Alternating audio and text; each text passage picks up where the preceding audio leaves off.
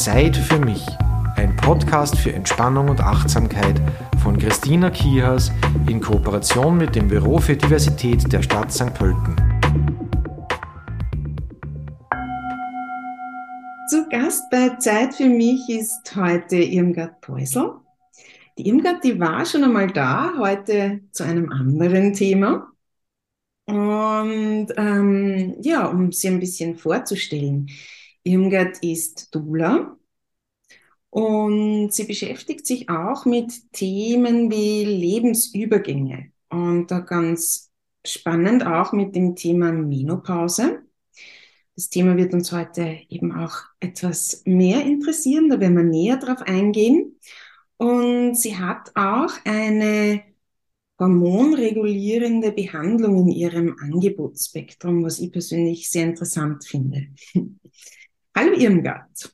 Hallo, ich freue mich. Schön, dass du da bist und dir Zeit genommen hast. Ja, danke für die Einladung. Gern.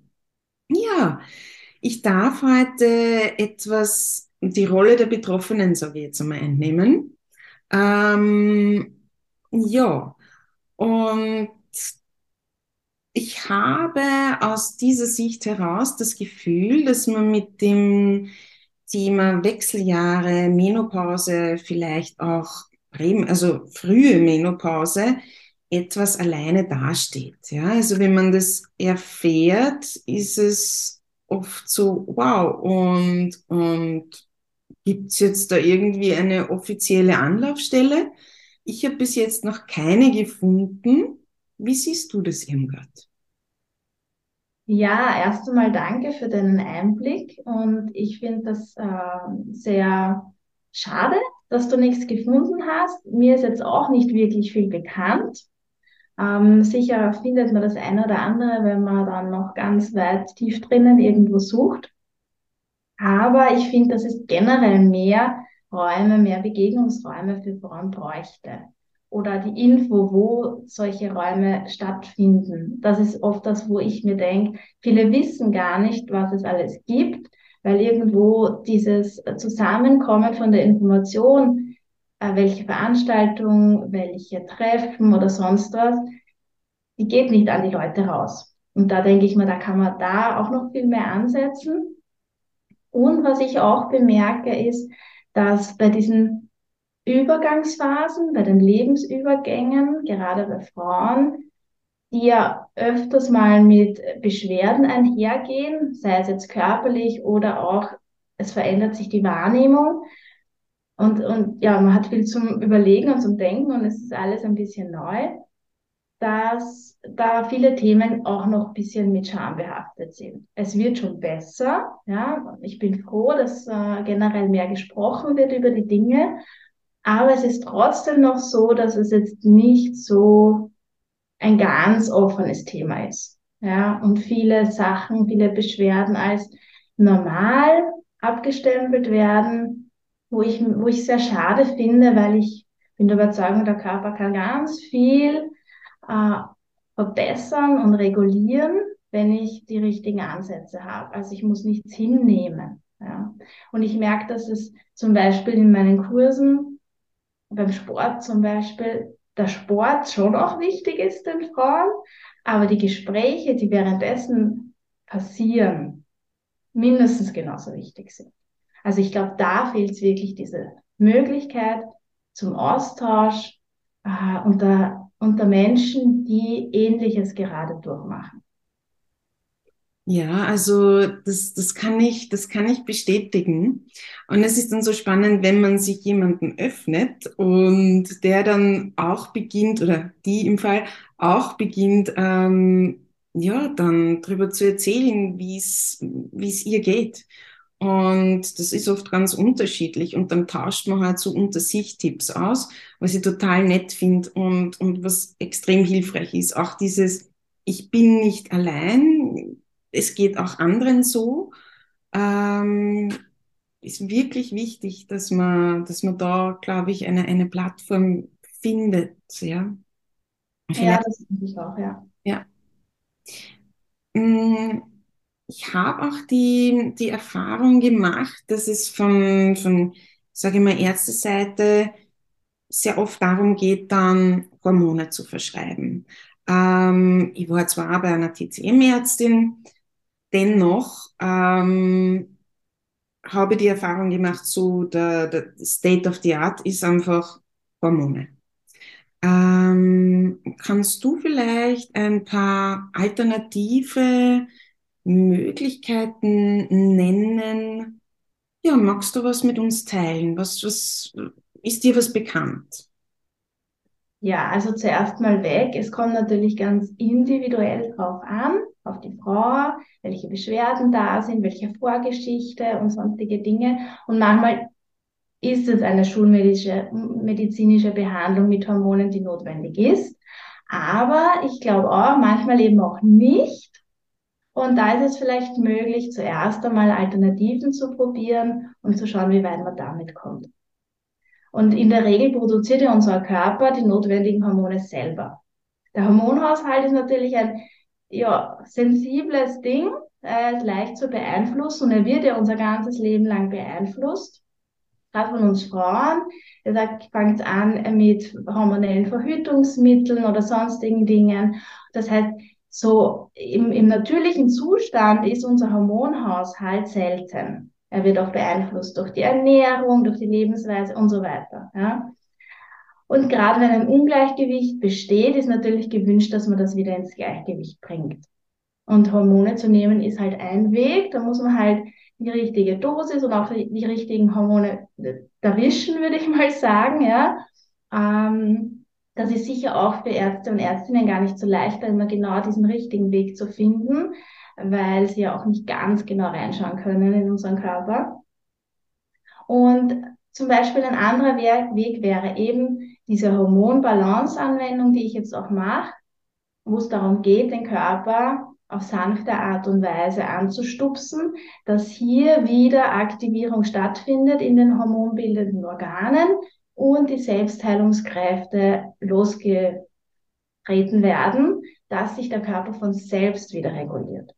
Und ich finde das super interessant und da möchte ich mich eh noch viel mehr damit äh, beschäftigen in Zukunft, weil die Erzählungen von, in der Ausbildung haben mich schon sehr beeindruckt und auch selber jetzt schon äh, die Erfahrung der letzten Monate, wo ich die Anwendung selbst gespürt habe. Also ich habe mich auch eine Zeit lang behandeln lassen und halt andere behandelt äh, und die Wirksamkeit halt wirklich auch gesehen.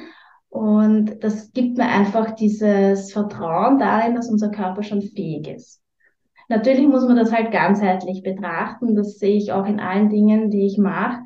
Wenn ich äh, etwas bearbeite, dann muss ich halt auch auf die anderen Themen schauen. Ja? Und da ist zum Beispiel dieser psychische und seelische Aspekt nicht wegzudenken. Das heißt, wir können viel arbeiten am Körper und die Organe aktivieren und da wieder regulieren. Aber wenn sich äh, ja, der mentale Zustand dieses Menschen noch in einem Ungleichgewicht befindet, kann man auch nicht die großen Sprünge machen. Und der Körper zeigt uns ja mit Symptomen, dass irgendwas nicht passt. Und da kann man schauen, was könnte ich da verändern, wo könnte ich hinschauen, gerade was die Menopause betrifft, ist, was könnte ich noch loslassen? Ja, es ist ja auch diese Phase des Loslassens der Vergangenheit und ganz da ankommen in dieser letzten Phase. Das klingt immer so negativ, ja, aber die ist gar nicht negativ. Da können wir eh später auch noch darauf zurückkommen. Ähm, genau, was kann ich loslassen? Oder wie sehr kümmere ich mich um mich selber? Wie stehe ich zu meinem Körper? Wie sehr habe ich mich um mich gekümmert, zum Beispiel, wenn ich äh, Mama bin, nach der Geburt meiner Kinder? Also das ist oft so dieses Thema, was in vielen Kulturen ist, je besser die Frau nach der Geburt Zeit hatte zur Heilung, wo der Körper wirklich Zeit hatte, das zu verarbeiten, diesen Übergang. Und ich glaube nämlich auch, dass das mit der ersten Menstruation man auch hernehmen kann, mhm. desto besser und einfacher macht der Körper dann in der Menopause. Muss jetzt nicht bei allen immer sofort so sein, aber es ist vielleicht ein Indiz zu schauen, okay, wo kann ich mich jetzt noch besser um mich kümmern? Oder wo drücke ich meine Kreativität aus? dieser Schoßraum, ja, wo Gebärmutter und alles drinnen ist, äh, von uns Frauen, ist halt der Sitz unserer Kreativität, unserer Schöpferkraft.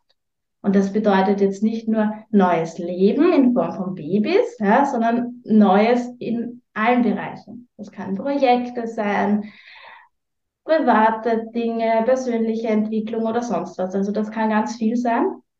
Und auch im ganz Kleinen ein Bild zu malen. Ja? Also wo drücke ich mich aus? Und wenn man das alles betrachtet, dann kann man sicher noch mehr ausholen. Und was noch natürlich gibt, ist die Kräuterheilkunde. Da gibt es ganz viele Helferleins, äh, eben von Kräutern, aber auch Lebensmittel, die den Hormonhaushalt wunderbar unterstützen. Also da gibt es schon Dinge, die man versuchen kann, wenn man sagt, man möchte zuerst einmal einen alternativen Weg gehen und dann, wenn es wirklich nicht möglich ist, ist, sind wir ja alle froh, dass es auch äh, die schulmedizinischen Ansätze gibt.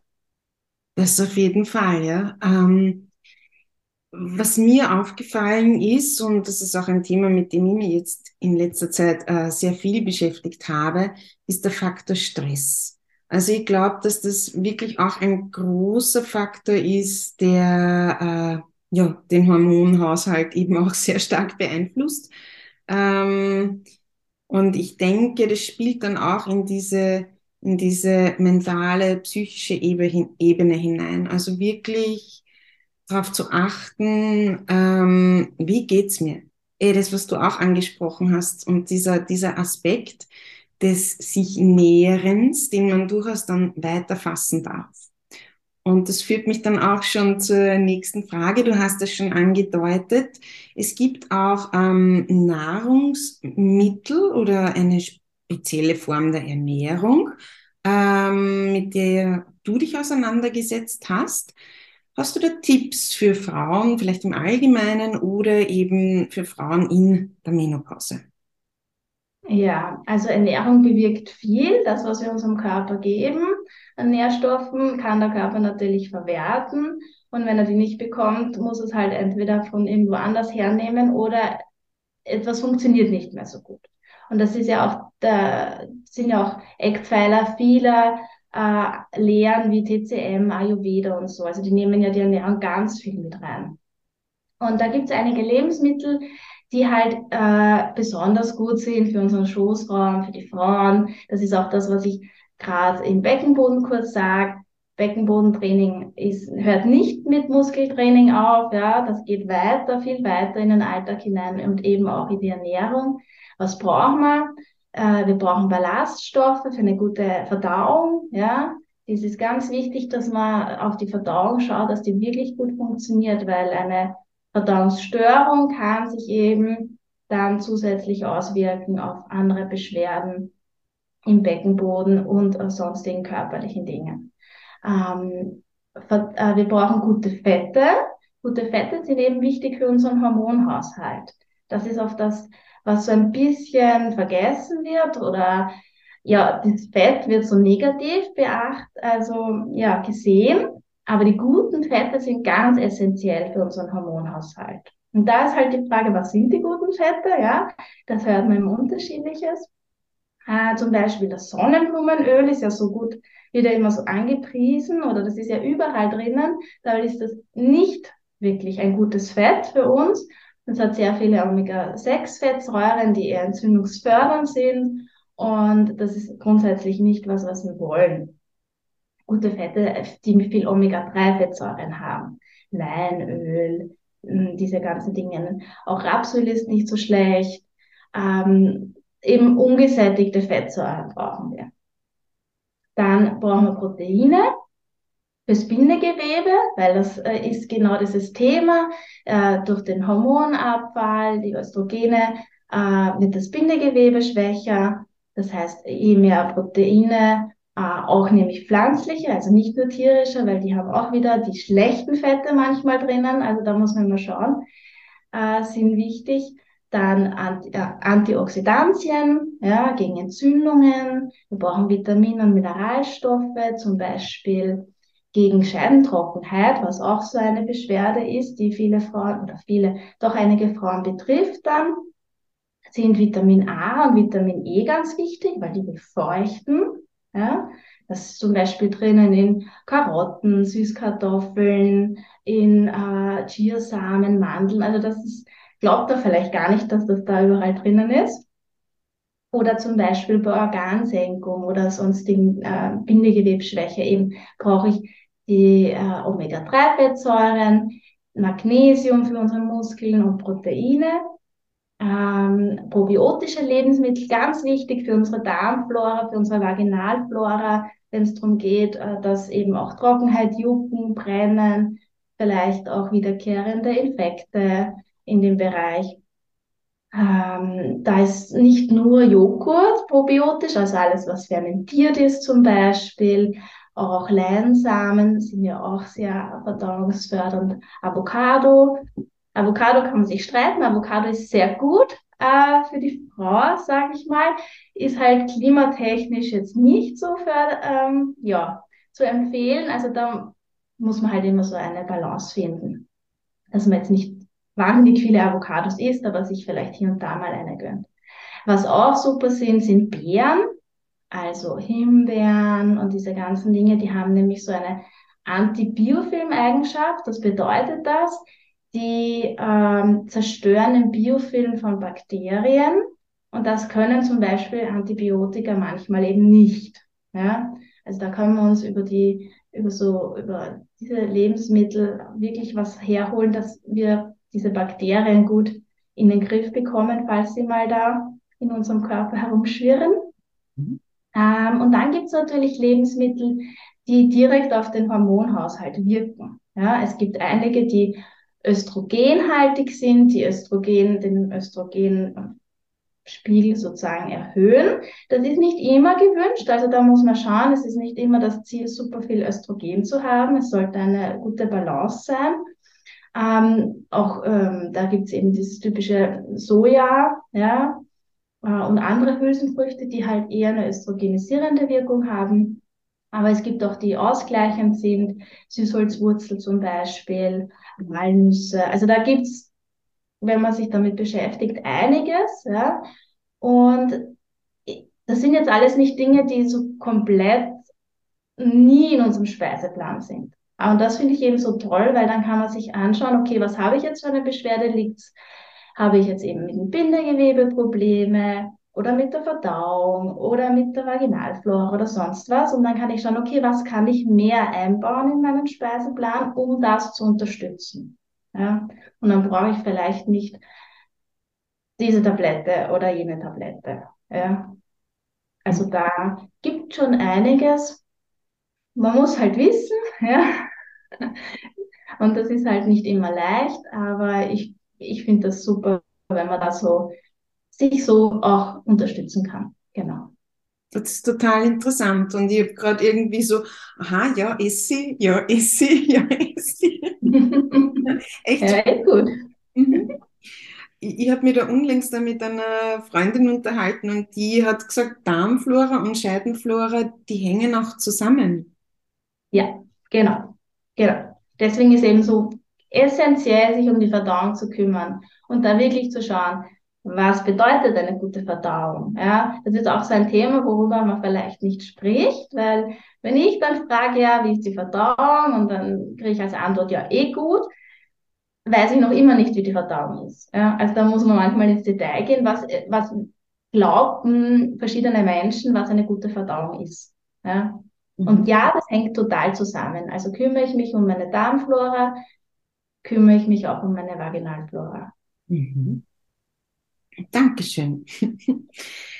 ja, ähm, zum Thema ähm, Lebensübergänge ähm, würde ich ja mal sagen, es ist vielleicht auch manchmal äh, etwas schockierend, äh, wenn man davon erfährt, man kommt in die, in die Menopause äh, beziehungsweise wenn es relativ früh ist, ähm, ich kann da von mir sprechen, dann ist es schon ein kleiner Schock oder ein etwas größerer Schock. Äh, du hast es schon angedeutet, das ist so, uff, das ist jetzt die letzte Phase. Ähm, bei mir im Speziellen, ich habe keine Kinder. war es dann auch so der Gedanke, ähm, jetzt wird mir aber die Entscheidung abgenommen, ob ich das jetzt noch möchte oder nicht. Ähm, das ist nicht meine Entscheidung und das war sehr schmerzhaft. Mhm. Was auch äh, Thema war, also ich habe ähm, nicht hormonell verhütet, ich habe ich habe das halt, also ich hab meinen, meinen, meinen Zyklus sehr beobachtet, der war auch immer sehr regelmäßig und das war so rhythmusgebend auch auf die Art und Weise, dass es eine Form der Reinigung war. Und ich muss sagen, ich habe das wirklich ähm, massiv vermisst, dass ich da jetzt keinen Rhythmus habe. Also es war so, was gibt mir jetzt Rhythmus? Und ja, das heißt, es ist jetzt ähm, ein, ein, ein Zeitpunkt, wo man sich vielleicht auch die Frage stellt, ähm, wer bin ich als Frau oder was definiert mich jetzt als Frau? Weil als Frau so hinlänglich ähm, die, diese Attribute sind nicht mehr gegeben. Dieses Gebären zum Beispiel, also mhm. dieses, ja, die, die, die, die junge, dynamische Frau. Jetzt ist man plötzlich im nächsten Lebensabschnitt. Ähm, mhm. Und da ist es dann schon die Frage, ja, äh, was kommt jetzt? Und im Speziellen ich, ich habe mir dann wirklich auch beschäftigt damit, ähm, vielleicht aus einem Bedürfnis irgendwo Halt zu finden, ähm, mit alternativen Sichtweisen. Und ich bin auf die TCM gekommen. Und ich weiß, du hast dich auch damit beschäftigt und ich würde dich bitten, ähm, diesen Ansatz mit uns zu teilen. Ja, ähm, ich gehe gleich drauf äh, ein. Jetzt möchte ich nur ganz kurz äh, das wertschätzen, dass du die, die Periode wirklich als Reinigung empfunden hast, weil das ist nicht unbedingt selbstverständlich, aber sehr wertvoll, ja, äh, weil es ja auch so gedacht ist und dass wir den Rhythmus leben und ja in diese verschiedenen Phasen des Zyklus eintauchen. Ja, als zyklisch menstruierende Frau, sagt man so, äh, durchleben wir monatlich verschiedene Phasen unserer Ausdrucksweise, unseres Innenlebens und, und ja, der Körper. Und ja, das fällt dann weg. Und da will ich nur dazu sagen, ist es auch gut, den Körper dann immer wieder bewusst zu entschlacken und zu entgiften, weil eben diese Reinigung fehlt. Ja?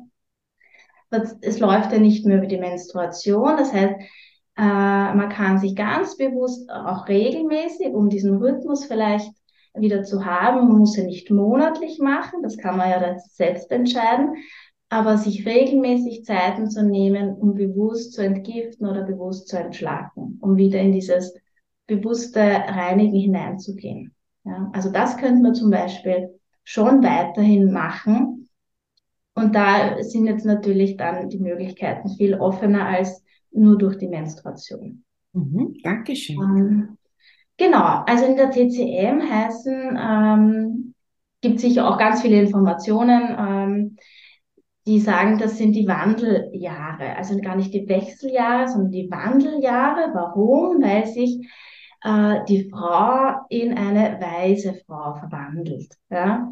Und die Energie, die sie sonst aufgewendet hat für diese Produktion, der, äh, für den Eisprung. Der Eisprung ist für den Körper ganz schön anstrengend eigentlich. Also das Reifen des Eis und der Eisprung, den Aufbau der Ge Gebärmutterschleim hat. Also das ist schon ein körperlich anstrengender Prozess. Der, der findet dann nicht mehr statt. Und diese Energie steht der Frau jetzt für sich selber zur Verfügung. Ja? Das heißt, das ist ein positiver Aspekt, den man sich hernehmen kann. Mir steht jetzt diese Energie wirklich für mich zur Verfügung und nicht mehr für die Vervielfältigung der Menschheit sozusagen. Ja? Und in vielen Kulturen, eben auch bei, bei der traditionell chinesischen Medizin, werden, erfahren die Frauen ja Anerkennung und Respekt, ja, wenn sie in die Wechseljahre kommen oder auch in anderen Übergangsphasen. Das ist ja genauso bei der Geburt, sind in vielen anderen Kulturen viel mehr Traditionen dahinter, um einer Frau diesen Wechsel möglichst respektvoll und geborgen, ja, sie da durchzugeleiten, ja. Und dort haben sie auch wenig Beschwerden. In diesen Kulturen gibt es jetzt gar nicht so dieses Ausmaß an Wechselbeschwerden und die haben, glaube ich, auch nicht so ein negatives Gefühl vorher, so hoffentlich nicht. Und ja, also ich glaube, dass die ganz anders mit einem ganz anderen Mindset in diese Phase gehen, weil es halt von der ganzen Kultur getragen wird. Das ist natürlich in unserer Kultur vielleicht ein bisschen schwierig, weil die Wechseljahre werden eher so als, ja, wie du sagst, das ist jetzt der letzte Abschnitt, da geht jetzt alles den Berg hinunter, sozusagen, alles wird schwacher, alles wird, ja, alles hängt und, und ich habe nicht mehr so viel Lebensenergie und so weiter. Und natürlich, ja, äh, Gedanken manifestieren sich und, und das ist ja nicht so, auch wenn man jetzt selber nicht so denken möchte, ist es in unserer Gesellschaft der Grundton. Ja? Und sich da rauszuwurschteln, ist, kann anstrengend sein. Deswegen ist es gut, äh, so gut es geht, äh, zu versuchen, das Positive rauszuholen. Ähm, zum Beispiel zu sagen, okay, jetzt bin ich zwar kein zyklisches Wesen mehr, aber ich habe jetzt in mir eine stetige Quelle an Schöpferkraft, an Kreativität, die mir selber zur Verfügung steht. Ich habe einen stetigen Zugang zu dieser tiefen Innenwelt. Also es wird auch verglichen, der Menstruationszyklus, ähm, da ist ja die Phase der Menstruation, also die Tage der Blutung, sind ja so gedacht, dass sie in, äh, zum Ruhe, für die Ruhe, fürs Zurückziehen, für die Innenschau, für dieses wirkliche, okay, wer bin ich? Äh, wo fühle ich mich wohl? Ich höre auf meinen Körper, ich gebe mir diese Ruhe. Ja? Und das ist eben in dieser Lebensphase auch. Also die Phase in der, nach der Menopause, und die Wechseljahre können ja viele Jahre dauern, ja. Ähm, das ist ja dann der Übergang das ist das, wo man sagt, okay, das ist wie die Menstruation. Ja, etwas, wo ich in mir ruhend bin, wo ich in die Tiefe gehen kann. Und aus dieser Tiefe und aus diesem Wissen, das ich habe und äh, den Zugang zur Intuition, kann ich andere führen, kann ich andere lenken und lehren, mein Wissen teilen. Also da kann ich diese ganz besondere Qualität ja, dieser weisen Frau ausleben und habe nicht mehr nur vier, fünf Tage Zeit, um diese Innenschau zu haben, weil dann geht es schon wieder hoch und wir sind wieder die junge, äh, blühende Frühlings, ja, dem Eisprung nahende Frau, sondern nein, ich bleibe in dieser Energie und kann dort auch diese Qualitäten nutzen. Ja. Also da denke ich mir, gehört generell viel mehr diese positiven Aspekte der weisen Frau hervorgehoben. Auf jeden Fall, weil es macht direkt Lust drauf. ja, es ist einfach, ich sehe ganz viel Potenzial, wenn die Menschen in ihren Übergangsphasen besser bestärkt, auch mit Wissen versorgt sind und begleitet sind vielleicht.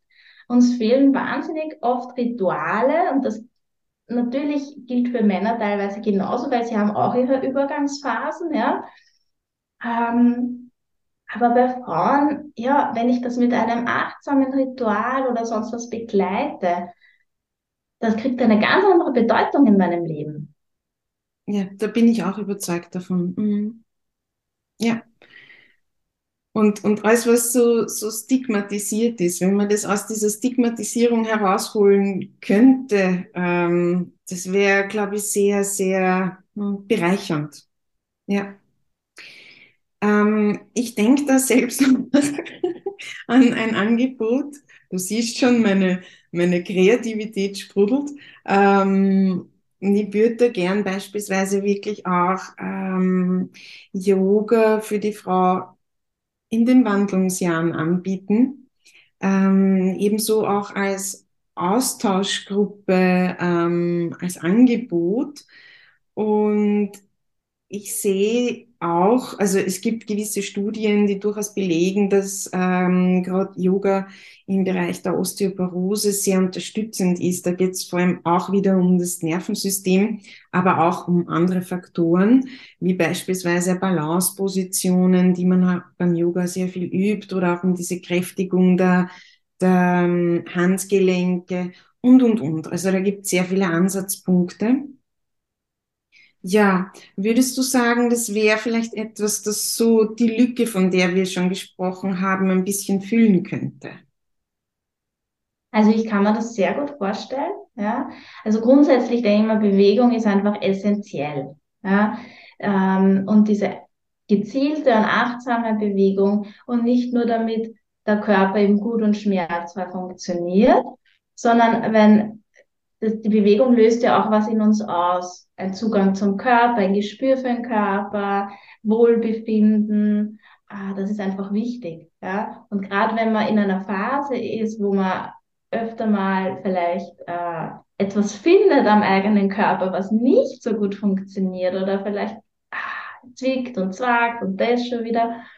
Ähm, dieses bewusste Zuwenden zum Körper, diese Körperliebe praktizieren in der Bewegung, finde ich ganz wichtig. Und ich sehe es eben, ich meine, ich mache es für die Frauen nach der Geburt halt mit den Babys, ähm, die, die, die Bewegung Genau, das ist es. Sie wollen bewegt, sich bewegen, sie wollen sich spüren, sie wollen wieder wissen, wie fühle ich mich an, ja, was kann mein Körper, das erfüllt ja einen auch mit Stolz, wenn ich mal wieder was besser schaffe als, ähm, als vorher.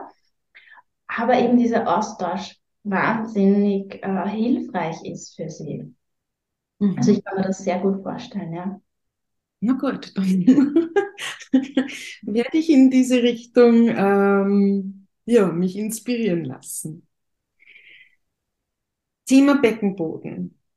Auch ganz essentiell jetzt äh, natürlich für jeder Mann und jede Frau, sage ich mal, aber auch ganz im Speziellen ähm, dann, wenn es um die Zeit der Wechseljahre geht.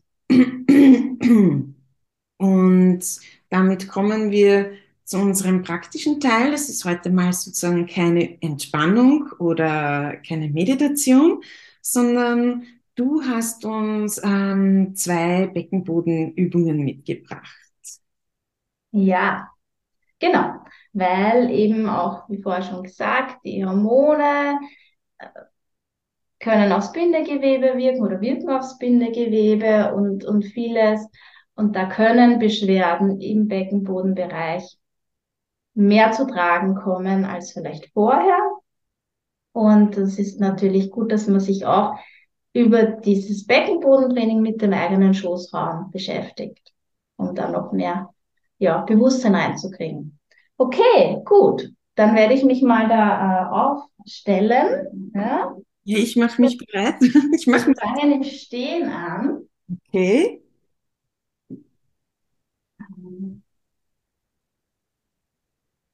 Genau, weil das, was mir das wichtig, also eines der wichtigen Dinge ist, dass ich ganz viel äh, Anleitung gebe, was für ein Alltag umsetzbar ist, weil wir nicht immer Zeit haben für spezielle Übungen, aber man kann im Alltag schon ganz viel machen. Und da ist einfach die Haltung schon so ein wesentliches Thema, um den Beckenboden richtig äh, ja, nicht zu belasten und zu schonen.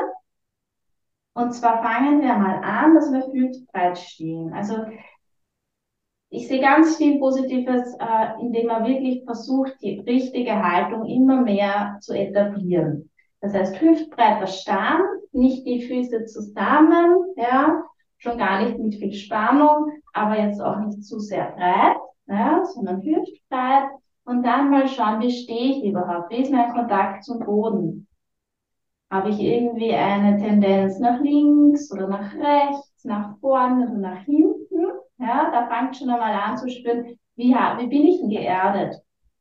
Wo ist meine Stabilität? Der Beckenboden hat ja was mit Stabilität und Haltung zu tun und die beginnt halt auch oft in dem Kontakt nach unten. Und dann richten wir uns mal richtig schön mittig aus. Also dass die Fußsohle gleichmäßig belastet ist. Ein wesentliches Thema sind dann noch die Knie, ja, auch im Hinblick drauf Gelenke und so, ja, sind im Alter ist es wichtig, die Stellen gut in Bewegung zu halten, damit das alles äh, nicht zu trocken und sich abnützt. Ähm, und da ist es wichtig, dass wir nicht mit aus durchgestreckten Knien viel stehen. Ja? Die Knie sind dann nämlich in einer Position, wo sie nicht viel Bewegungsradius haben oder gar keinen. Und es bedeutet auch, dass unser Becken keine Bewegung möglich ist. Das heißt, wenn man im durchgestreckten Zustand versucht, das Becken zu bewegen, funktioniert es nicht.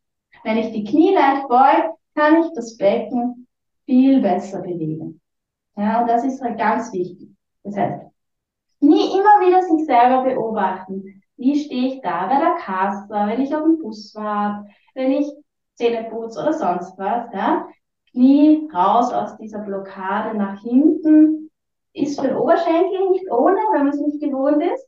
Aber der Oberschenkel darf auch trainiert werden, ist auch für den Beckenboden wichtig.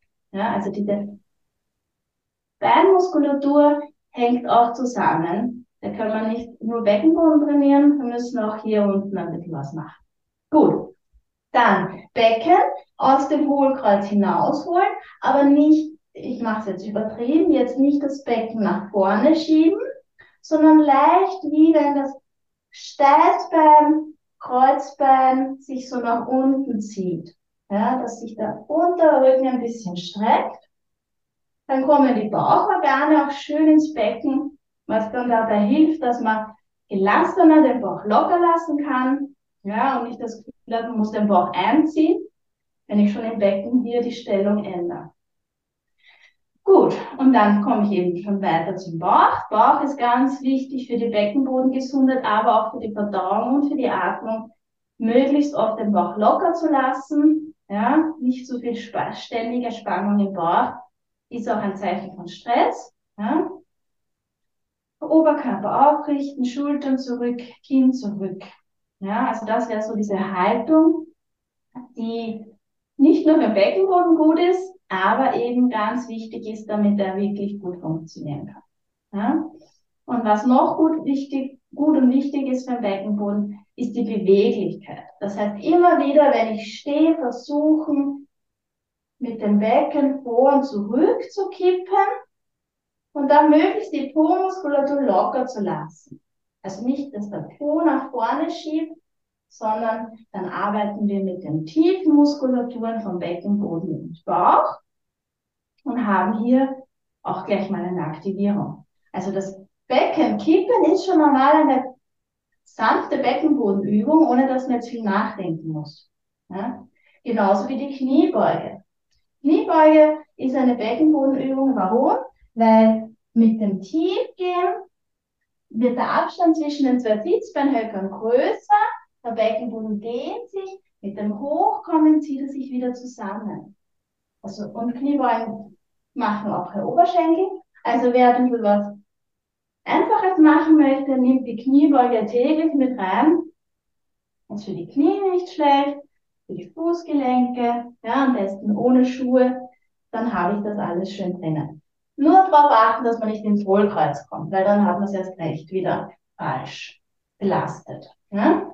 Also, was noch gut sind, Beckenkreise. Ja, also wir haben das Kippen, aber auch das Kreisen. Und zwar möglichst Oberkörper ruhig lassen und es bewegt sich wirklich nur hier das Becken. Und das ist ganz unterschiedlich, wie gut das beweglich ist. Und wenn man selber merkt, hm, bei mir schaut es vielleicht jetzt nicht so aus, als würde ich das so richtig gut kreisen können, dann darf man ein bisschen üben. Ja? Und auch in die andere Richtung kreisen. Es ist wie so ein kleines Aufwärmprogramm für den Beckenboden. Also richtig stehen, ein paar Knie beugen, dann Becken kreisen. Das kann man eben alles in den Alltag einbauen. Manche machen es wirklich dann als äh, zum Zähneputzen dazu, dass sie das automatisieren, dass sie diese Dinge schon beim Zähneputzen einbauen. Ja? Und dann gehen wir jetzt in eine spezielle Beckenbodenübung.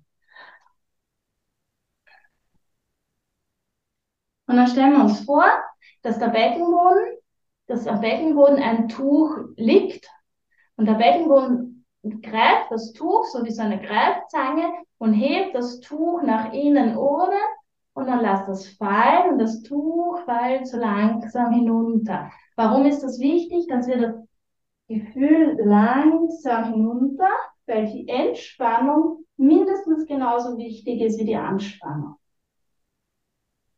Ich erkläre es noch einmal.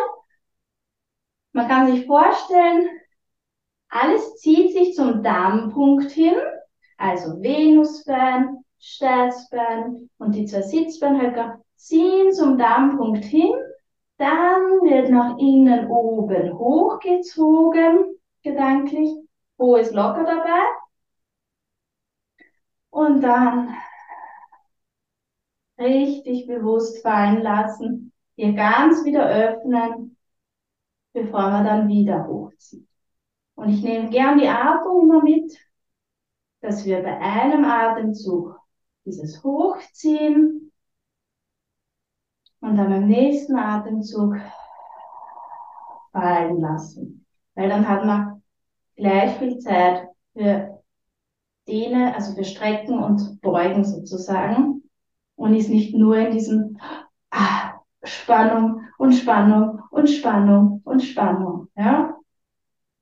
Das kann man einige Male machen, um dieses wirklich, dieses Reinspüren. Ich gehe zum Darmpunkt, gehe nach innen oben und lass wieder ganz locker. Und wenn man das gut spüren kann, dann kann man das steigern und kann dann auch für fünf Sekunden oder zehn Sekunden gedanklich das Tuch oben festhalten, um die Ausdauermuskulatur noch zu trainieren und erst dann locker zu lassen. Aber nicht zum Atmen aufhören, also dann beim Festhalten natürlich weiter atmen. Aber hier kann man dann steigern, wie, wie hoch kann ich das Tuch ziehen und wie lang kann ich es oben halten. Ja? Das ist was, was man sich auch gut notieren kann und dann sehen kann, ob man da eine Verbesserung hat. Ja, und diese Übung kann man im Stehen machen, die kann man im Vierfüßler machen, im Sitzen machen. Ja. Und was ich noch gern mache, ist mit dem, mit der Sprache arbeiten. Und das ist jetzt unsere letzte Übung. Und zwar, damit ich mal in meine Schließmuskeln reinspüren kann, gibt's die Buchstaben P, K, T, ja, und die kann man unterschiedlich laut und hart aussprechen, also T, T, ja, oder T, also wirklich laut und hart. Und das äh, kann man jetzt individuell zu Hause nachmachen. Äh, das T ist bei der Harnröhre die Muskulatur, weil es vorne gesprochen wird beim Mund. Das K ist hinten die Schließmuskulatur vom After und das P ist die Schließmuskulatur von der Vagina. Ja? Aber T, weiß ich nicht, 20 mal T sagen, dann 20 mal P, dann 20 mal K, ja? zum Beispiel, um da in diese Muskulatur reinzuspüren. Das ist jetzt ein ganz kurzer, ganz kurz gefasst, ein paar Einblicke in den Beckenboden ähm, aber wie gesagt, bei der Haltung und bei der Bewegung beginnt mhm. Dankeschön. Muss ich dich noch mal kurz fragen. T ist Harnröhre? Ja. P ist After? P, ja. Ah. P ist Vaginalmuskulatur. Mhm, man spürt es. Genau, man spürt es. Genau, man spürt Nur nicht äh, hineinpusten. Äh, genau. P ist hinten Danke fürs Teilen. Ähm, was ich ganz gerne mache, ist es wirklich auch nur mit der Atmung zu kombinieren. Das, glaube ich, ist auch ein schönes, also schön. Es war jetzt wirklich schön, ich habe da jetzt mitmachen können. Danke. Und für alle, die sozusagen ähm, ja ohne Bild beim, beim Podcast dabei sind, werde ich dann gern unten in den Shownotes äh, noch verknüpfen, wann sozusagen unser ähm, Beckenbodenprogramm begonnen hat, damit man gleich switchen kann, für die, die gerne das Bild dazu hätten. Ja. Irmi, dann sage ich danke. Ja, sehr gerne. War sehr bereichernd. Hat mich gefreut. Super. Vielleicht verabschieden wir uns noch bei allen, die uns zugehört oder zugesehen haben. Dankeschön und tschüss. Danke. Zeit für mich. Ein Podcast für Entspannung und Achtsamkeit von Christina Kiehas in Kooperation mit dem Büro für Diversität der Stadt St. Pölten.